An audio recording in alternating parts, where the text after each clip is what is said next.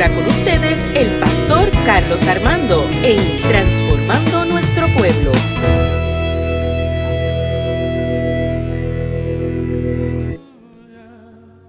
Señor, en esta hora te damos gloria y honra. Adoramos tu presencia porque eres un Dios maravilloso, eres un Dios bueno, Señor. Eres un Dios santo. Y te pido que tú hables al corazón de tu iglesia, que tú hables al corazón de cada hermano y hermana aquí presente y que podamos ser transformados por tu palabra, Señor.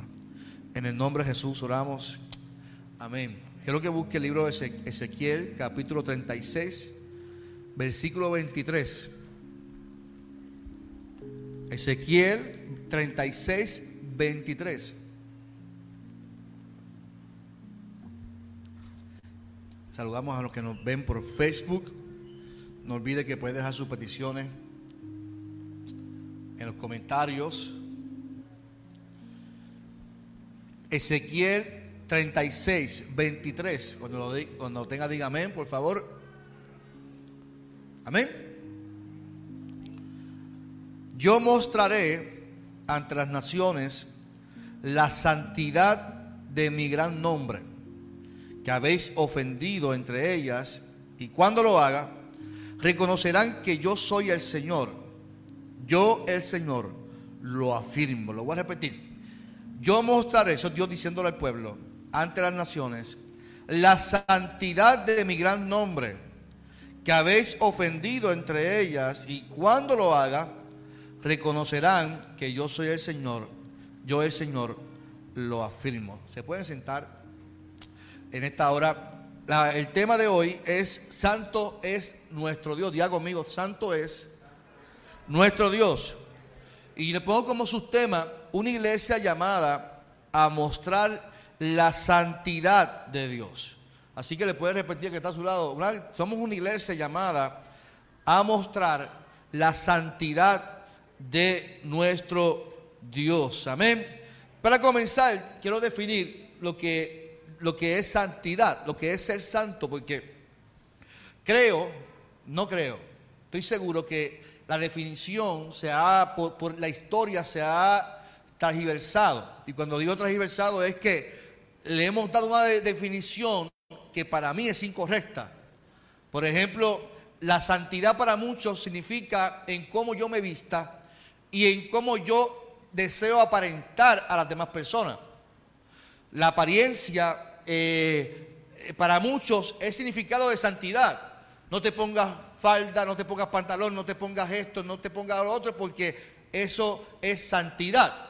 Y santidad, aunque tiene que ver con lo que mostramos, no tiene que ver en su totalidad con eso. Porque de nada vale que yo me quiera vestir de una manera para aparentar ser santo si en mi corazón no hay tal deseo o tal eh, opinión de la santidad correcta ante Dios. la santidad es yo separarme para Dios. La santificación también se utiliza en el Nuevo Testamento como la separación del creyente de las cosas malas y de los malos caminos. Así que fíjense que no tiene que ver nada con mi apariencia, tiene que ver con decisiones. Esta santificación es la voluntad de Dios para el creyente. La voluntad de Dios es que usted y yo vivamos una vida santa para agradar al Señor y para testificar al mundo la santidad no mía, sino la santidad de quién? De Dios. Así que yo me pregunto, cuando Dios le dice al pueblo, yo mostraré ante las naciones la santidad de mi gran nombre, yo me pregunto, ¿en qué momento el pueblo ofendió a Dios porque dice, ustedes me fallaron a mí. Entonces Dios tiene que mostrar su santidad porque el pueblo no la mostraba. Fíjese lo interesante del texto de Ezequiel. Dios desea mostrar la santidad de, su gran nombre porque el pueblo, quien es que se supone que mostrara esa santidad, en tomar, vuelvo y repito, en tomar decisiones correctas. En Deuteronomio dice, yo he puesto delante de ti lo bueno y lo malo. ¿Quién decide sobre eso? Dios. No, lo decidimos nosotros. nosotros decidimos qué voluntad escoger para nuestras vidas. Así que el pueblo en el cual Ezequiel está profetizando es un pueblo que era variante en su forma de vivir, variante en su manera de pensar. Y usted y yo sabemos que el pueblo de Israel fue un pueblo que Dios lo liberó de las manos del faraón. Fue un pueblo que Dios lo sustentó cuando no había comida. Le mandó maná en el desierto. Fue un Dios que le proveyó el pueblo que Dios tuvo compasión. Pero en el transcurso de su andar y de su intimidad con Dios, el pueblo de Israel fue uno incrédulo. De hecho, fue tan incrédulo que cuando se veían eh, eh, en el silencio, a veces Dios hace silencio. ¿Cuántos han experimentado el silencio de Dios? Qué horrible. Es, como que yo quiero saber respuestas, pero Dios no me las da. Entonces uno quiere meterse en la soberanía de Dios. Y ahí es que la gente se desespera y, y comienza a buscar fuentes que no son de Dios. Porque como no escuchamos a Dios, y así lo ocurrió al pueblo de Israel. El pueblo de Israel en el, en el silencio de Dios comenzaron a crear dioses falsos. Comenzaron a construir lo que ellos entendían que pudiera ser un ser supremo.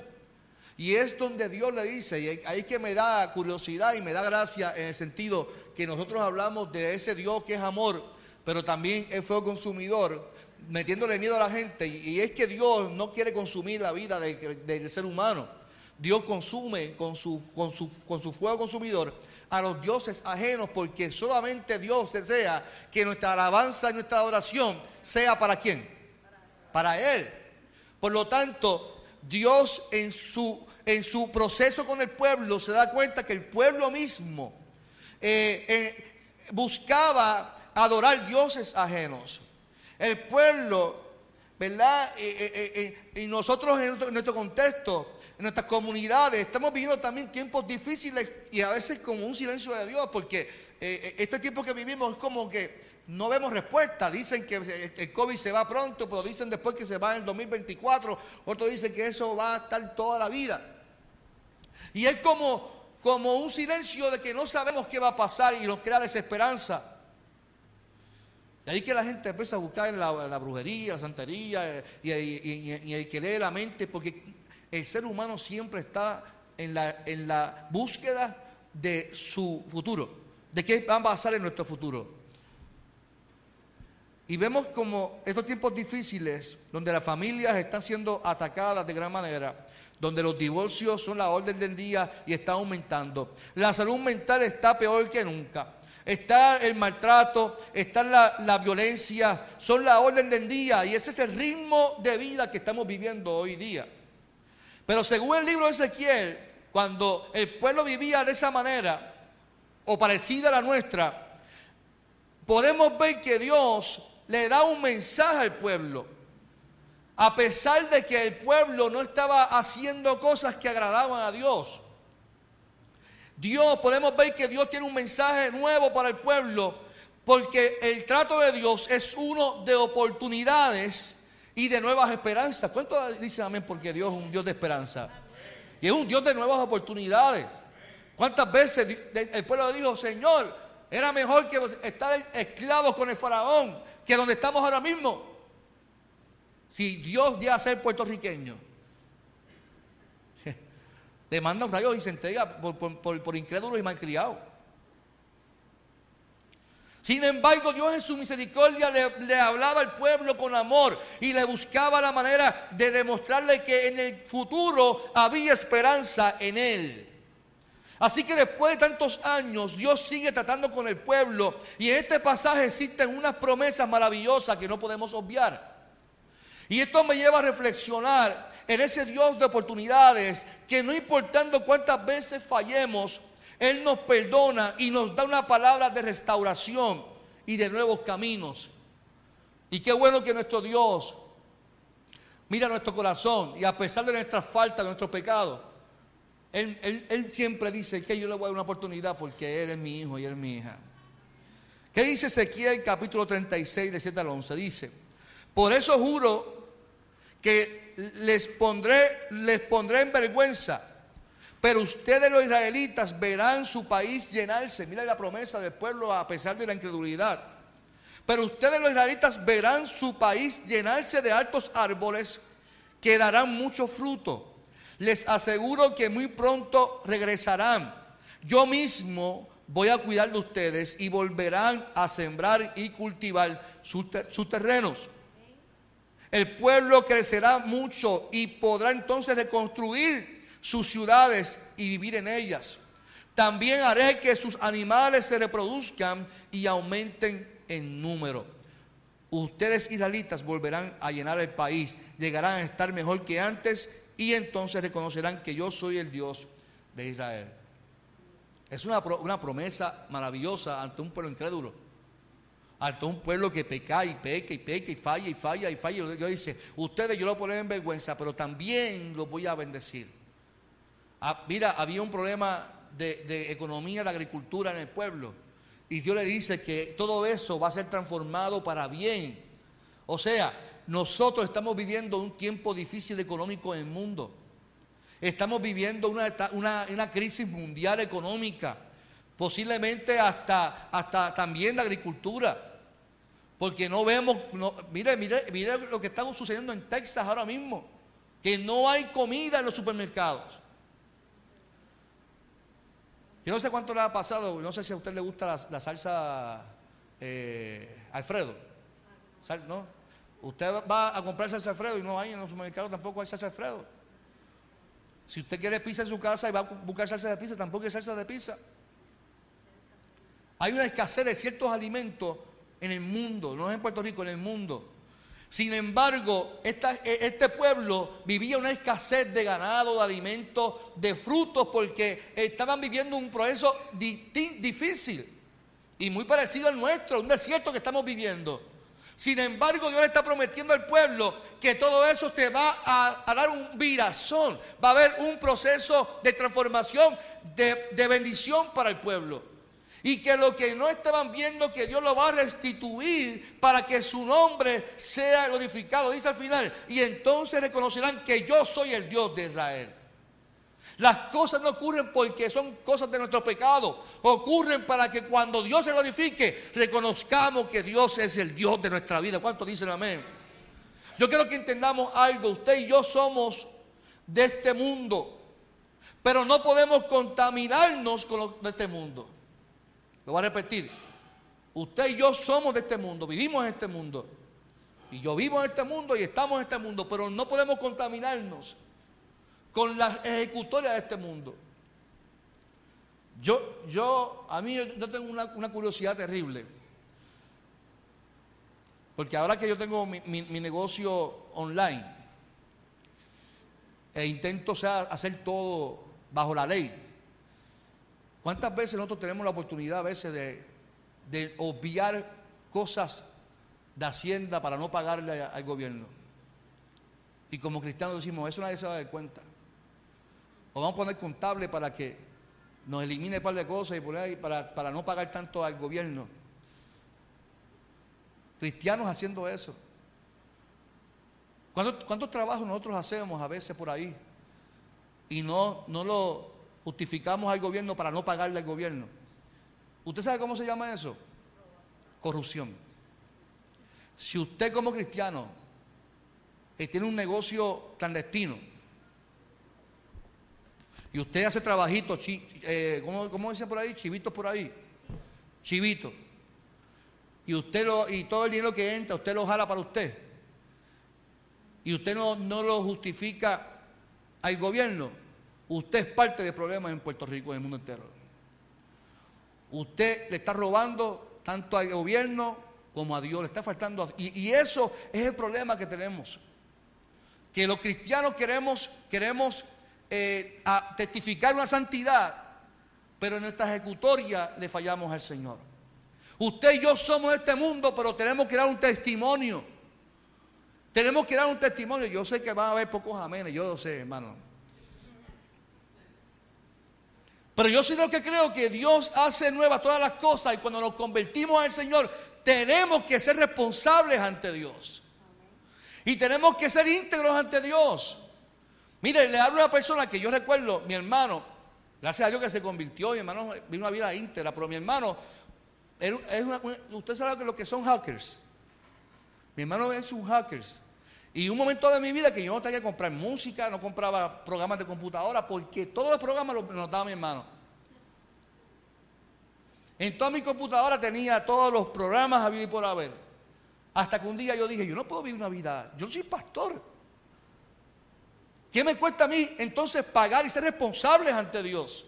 Porque no, nadie, nadie lo está viendo que lo estoy haciendo. Nadie sabe que en mi computadora yo tengo un programa pirateado.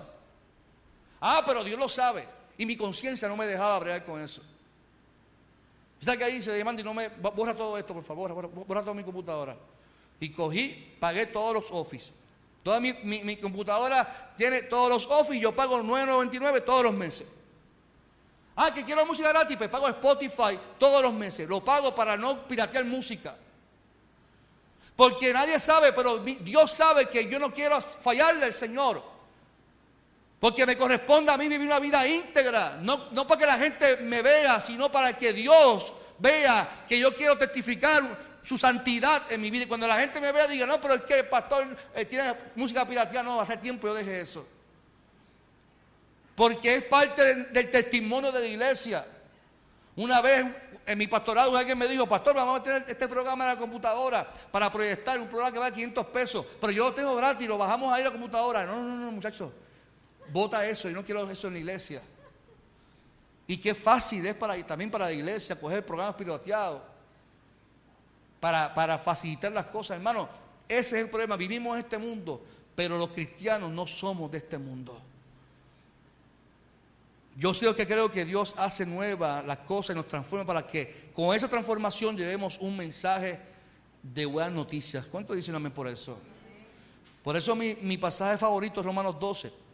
Y Romanos 12 dice que, que no podemos conformarnos a este siglo Pablo dice a los romanos, no se conformen a este siglo, sino más bien transfórmense por medio de la renovación de vuestro entendimiento. Y cuando uno entiende ese texto, que es mi texto favorito, es que entonces podemos comprender que nuestras acciones son cambiadas cuando le damos oportunidad al Espíritu Santo que obre en nuestra mente. Es imposible que usted cambie su manera de vivir si no trabaja primero con lo, adentro. Es imposible que usted exprese amor si no trabaja primero con lo adentro, con las raíces de amargura, con el rencor, con la falta de perdón.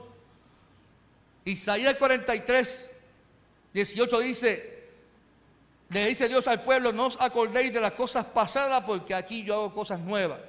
Y esto me lleva a pensar que el trato de Dios es siempre llevarnos a, nuevos horizontes a nosotros. Y que no podemos encerrar a Dios en, en paradigmas o estereotipos por nuestras culturas ni tradiciones.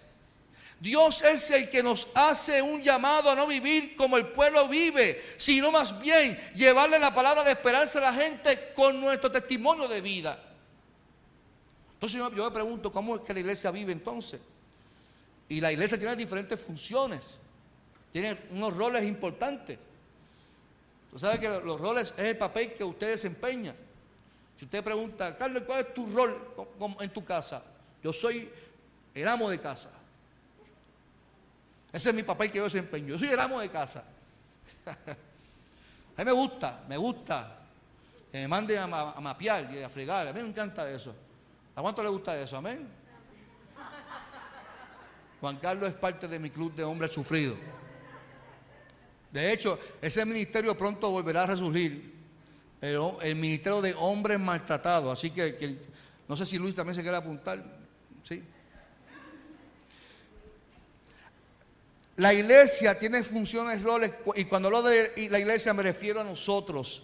Usted y yo tenemos varias funciones y en este pasaje nos sugiere cómo hacerlos. Oiga bien, en toda la palabra de Dios nos muestra su santidad e constantemente habla de la santidad de Dios. Y además de ser una expresión de adoración, que es nuestra manera de vivir. Ayer yo le daba un taller de adoración a, la iglesia de Country Club y, le hablaba sobre que, la adoración es nuestro estilo de vida, que no es una música, no es el culto. Adoración es desde que yo me levanto y le, rindo tributo al Señor, que reconozco su grandeza, que, si hay que limpiar ventanas, yo tengo ese deseo de adorar a Dios por, por limpiar ventanas, que adoro a Dios desde que limpio el templo, que adoro a Dios desde, con todo lo que yo hago. Y con esa adoración yo reflejo la santidad del Señor. Pero la pregunta sería, ¿cómo puedo hacer que el pueblo conozca entonces la, santidad del Señor? Porque fíjese que Dios no, no va a bajar para mostrar su santidad.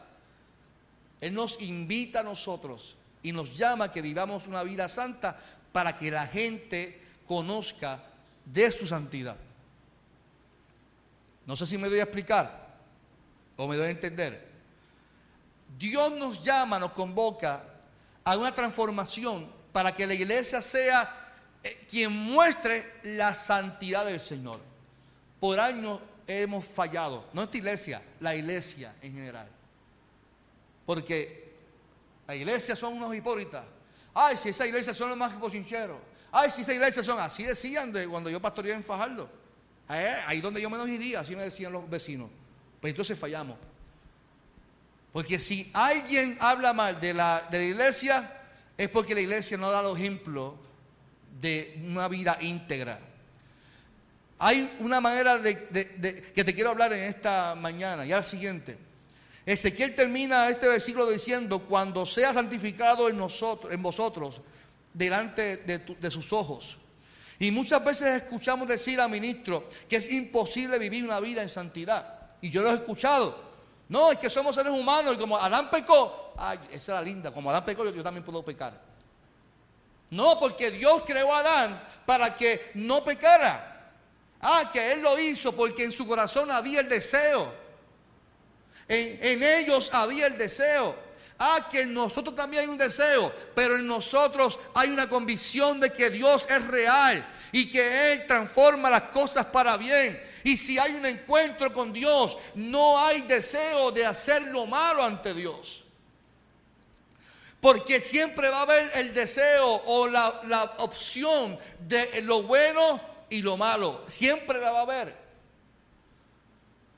Yo que tengo hijos ahora, esa es mi responsabilidad, inculcarle a mi hija lo bueno y lo malo. Al fin y al cabo, ella va a crecer. Y como yo lo hice como, como joven, tomé una decisión. Pues yo espero que ellos también la tomen a base a los valores que yo le inculqué como padre. Pero no nos podemos decir que no podemos vivir en santidad. Porque santidad no es simplemente una, forma de vestir o una forma de hablar, no es eso. La, iglesia general ha estereotizado la, santidad hasta con jerga. Santo, aleluya, gloria a Dios, con, con una muletilla. No, eso no es santidad. Santidad no es irte al monte porque mientras más alto te vaya, más unción Dios te va a dar. Eso no es santidad. Santidad no es que mientras más tú ayunes, Dios te va a derramar unción sobre ti. Eso no es santidad. Eso es intimidad con Dios. Porque de nada vale que yo vaya al monte, que yo vaya a, tener un ayuno de 50 días, como Jesús lo hizo, 40 días, me vaya al desierto allá, porque allá es que voy a tener unción y en nuestro corazón haya el deseo de cometer un acto corrupto.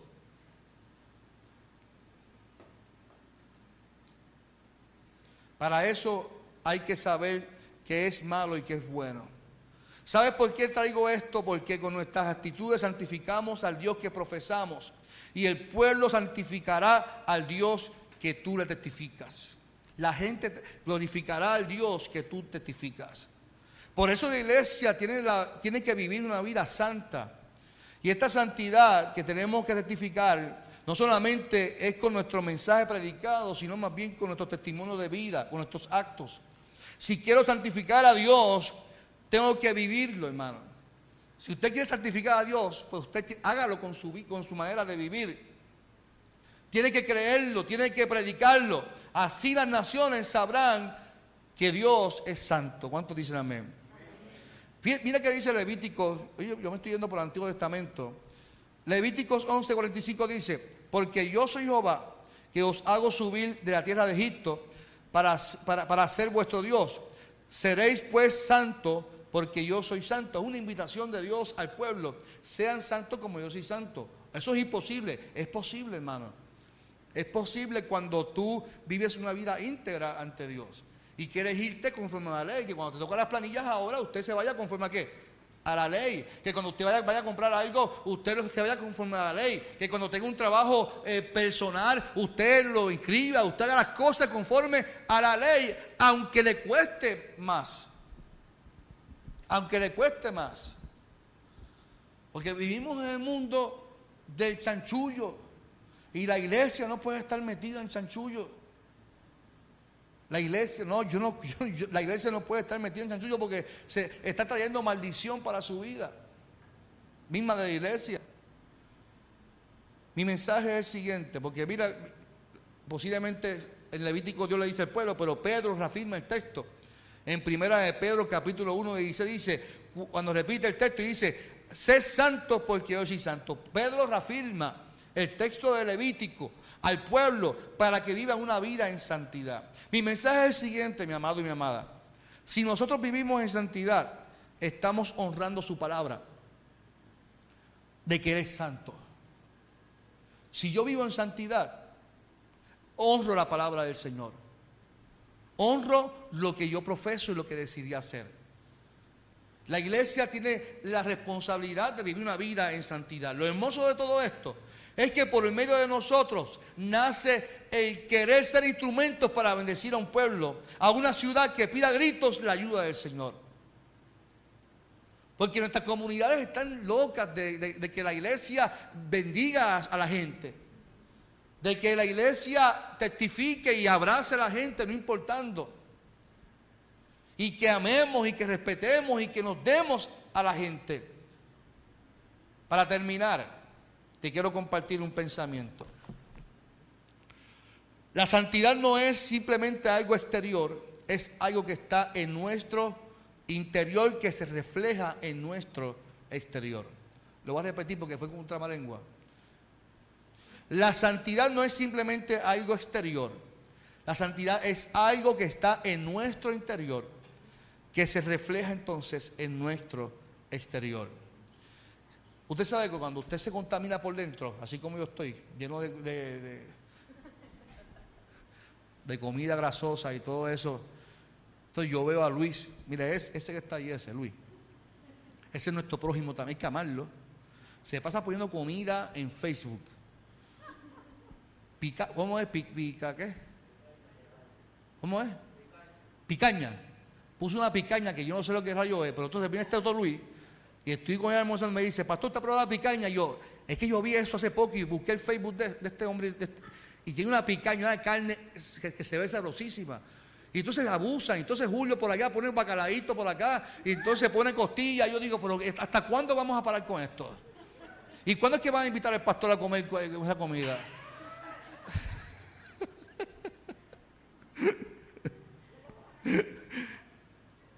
Usted sabe que cuando usted tiene eh, un asunto en su interior, en su exterior produce hongos, produce eh, en la piel, se refleja cómo está tu interior. Yo tengo mi, mi suegro naturópata y él ve en tu ojo, eh, es ideólogo, en tu ojo se ve cómo está el hígado, riñón, todo eso se ve y se refleja por medio de la piel. Cuando tienes problemas con el riñón, ¿qué, ¿qué, causa la piel? Se reseca la piel porque no, no está filtrando bien y entonces así de igual manera es lo espiritual. Si tú tienes un problema en tu interior, lo vas a reflejar en el exterior. Quiere decir que la santidad comienza en nuestros corazones, en nuestra mente. Y se refleja en nuestra manera de andar. Yo no sé cuántos ustedes han tenido unas ganas de pecar. Usted me va a decir que no, yo he tenido ganas de pecar. Pero unas ganas de pecar ¿Y sé que yo he hecho con, toda honestidad? Yo me siento con mi pastor general. Y le abro mi corazón. Porque usted siempre tiene que tener a alguien de confianza que no te vaya a juzgar. Y usted le va a decir, yo tengo unas ganas de hacer esto. Pero no lo voy a hacer porque ya se lo confesó usted. Ah, porque lo fácil es, yo, yo lo dije al Señor, pues no, no. Busque a alguien, digo, yo estoy aquí para usted y yo no lo voy a juzgar. Pero es bueno que usted sea honesto con Dios y con alguien que diga, yo tengo ganas de hacer esto, porque eso va a abrir, va a abrir el deseo de no hacerlo. Ahora, si usted lo quiere hacer escondido, y voy a pecar, voy a pecar, y lo voy a hacer escondido porque nadie se va a enterar, eso ya es asunto de usted y el Señor.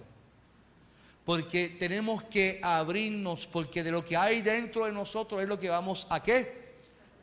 A hacer y la gente va a verlo.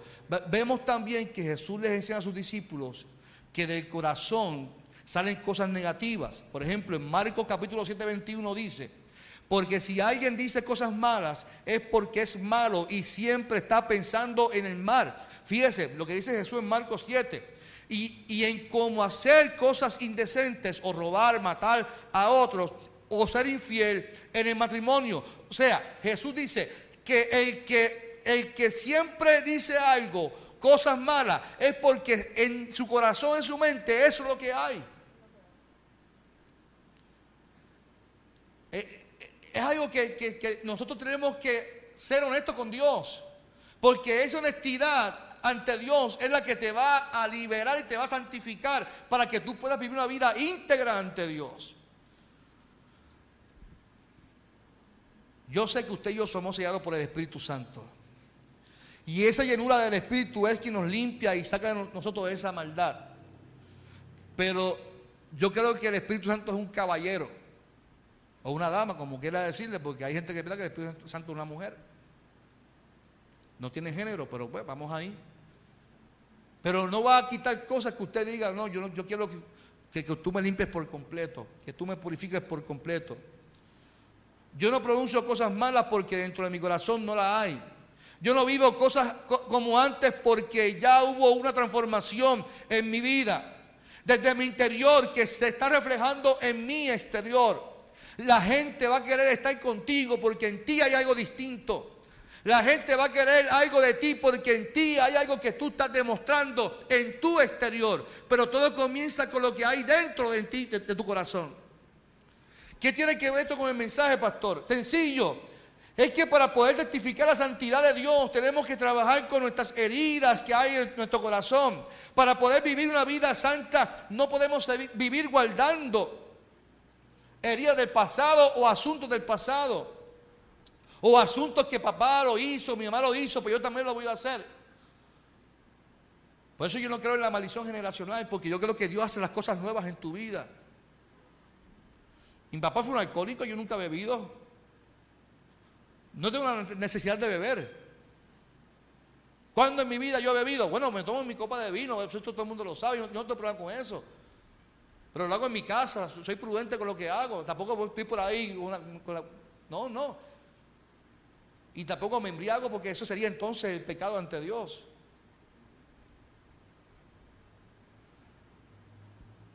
Nosotros tenemos que dar un testimonio, testimonio de que somos libres. No porque tu antepasado, tu abuelo hizo algo, tú también lo tienes que hacer. La decisión la toma usted no la decide, tu familiar ni tu antepasado o el que se murió. La decisión de vivir una vida santa la, decide usted cuando usted decide testificar a un Dios santo. ¿Cuántos dicen amén en esta hora? Mira, yo estoy con una fuerza terrible. Estoy con, unción del Espíritu Santo. Mi invitación en esta hora es que le entreguemos entonces nuestra totalidad al Señor de nuestro corazón. Porque si queremos testificar la santidad de nuestro Dios. Dios siempre va a ser santo. Dios es santo. Y Él siempre lo será. Pero está en nosotros testificarle al mundo la santidad del Señor. ¿Cómo demostramos entonces la santidad del Señor? Con nuestras actitudes, con nuestra integridad de vida ante el Señor. No sé qué guardas en tu corazón. No sé si guardas rencores, no sé si igual las raíces de amargura, no sé si igual las enojos, no sé si igual los asuntos de pecado de años de años pasados. Mire, sé una cosa, yo te voy a te voy a ser honesto, honesto. Los pecados tuyos y míos del pasado, ya Dios los perdonó. Ojo, no importa si está el tamaño, si usted quiere decir que usted es pecado, es que este pecado yo dudo que Dios lo... No, mira, no dudes que Dios lo haya perdonado, Dios lo perdonó. hasta el sol de hoy, tú eres libre del pecado que cometiste. Por lo tanto, no puedes vivir pensando en lo que tú hiciste en los años atrás, porque Dios comenzó a hacer una obra en tu vida y Él la quiere perfeccionar. Y Él quiere que tú vivas una vida santa. Santa en no el que quieras aparentarlo, sino que dentro de ti vivas una vida íntegra con todo lo que tú hagas en tu vida. Que aunque te cueste, aunque te cueste hacer las cosas porque caramba, pero es que hay gobierno, porque caramba, porque es que me sale mal, es que esto es tan fácil hacerlo gratis. No, es mejor vivir una vida íntegra ante el Señor. Eso es mejor. La satisfacción de que estás haciendo las cosas correctas y que la gente pueda ver en ti, caramba, pero es que este, este, esta es una hija de Dios. Es un Dios santo porque mi hija lo está demostrando. ¿Cuántos dicen amén? Así que yo te invito en esta hora que si tú quieres santificar el nombre del Señor para transformar la ciudad, transformar tu familia, comencemos entonces con nosotros. Comienza con tu corazón, comienza con tu vida para que este mundo vea lo que Él hizo contigo y el pueblo diga, realmente ese Dios es santo. Ese Dios es santo porque esta persona testifica a un Dios santo. Yo te invito a que cierres tus ojos en esta mañana del Señor.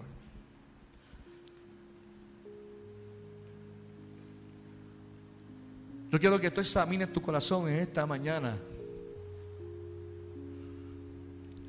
Examina tu corazón, tu vida hoy. Dios desea demostrar su gloria, demostrar su santidad en todo momento. Dios desea demostrar su santidad en el pueblo. Y hoy quiere comenzar contigo, con tu familia, en tu casa.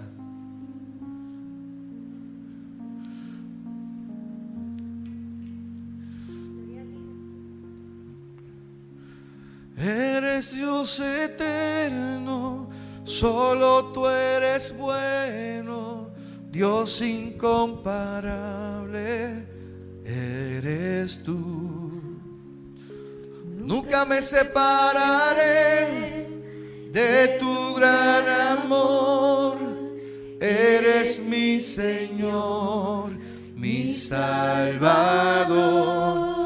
Yo quiero hacer un llamado en esta hora. Y voy a atreverme a hacer un llamado al altar.